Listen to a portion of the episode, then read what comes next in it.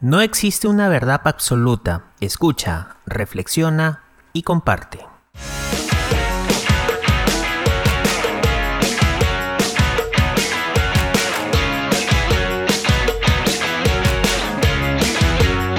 Opina, P.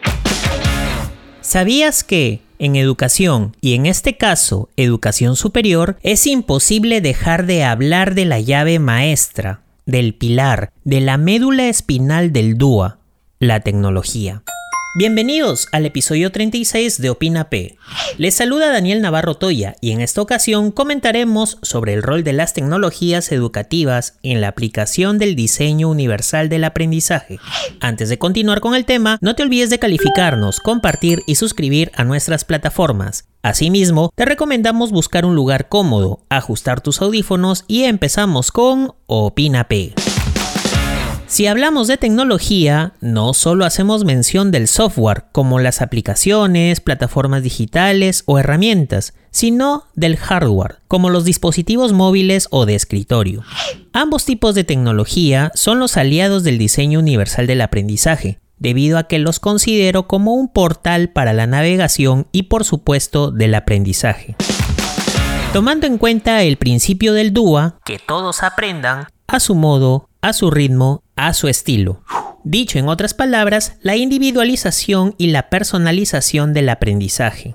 Por tanto, es ahí donde la tecnología se convierte en la herramienta perfecta para cumplir con ese objetivo, a través de la usabilidad y la accesibilidad, logrando así que el estudiante manipule, navegue, investigue usando los diferentes formatos que brindan las TICs, como plataformas interactivas, blogs y videoblogs, podcasts, videoconferencias, entre infinitas posibilidades para acceder en cualquier momento.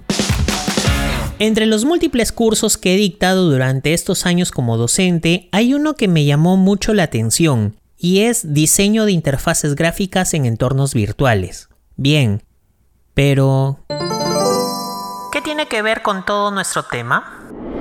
Pues con este curso entendí muchas cosas, como el diseño centrado en el usuario, haciendo analogía con el aprendizaje centrado en el estudiante. En este curso, oriento a los estudiantes a crear productos digitales, tomando en cuenta el público objetivo al cual va dirigido.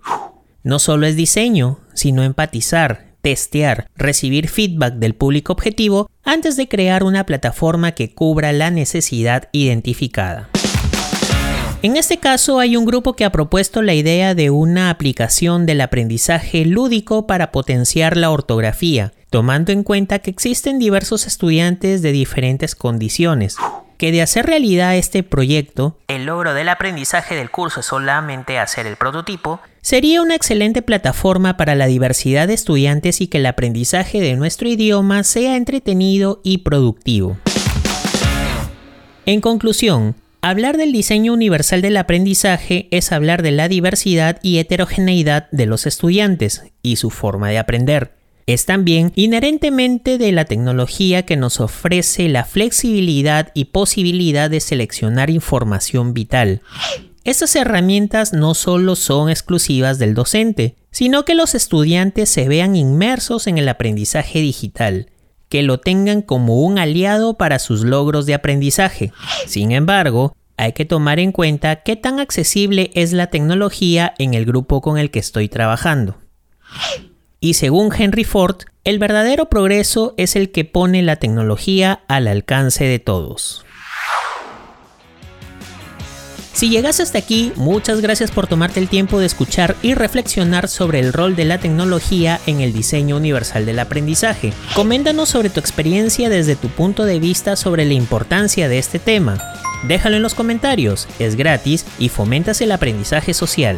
No te olvides de calificarnos y compartir este contenido. Así también puedes ser parte de nuestra comunidad virtual a través de Patreon para ayudar a seguir creando más contenido, obteniendo grandes beneficios. Por otro lado, nos puedes escuchar en la plataforma de tu preferencia, Apple Podcast, Google Podcast, Amazon Music, YouTube y como siempre en Spotify. Hasta el siguiente episodio. Opina, P.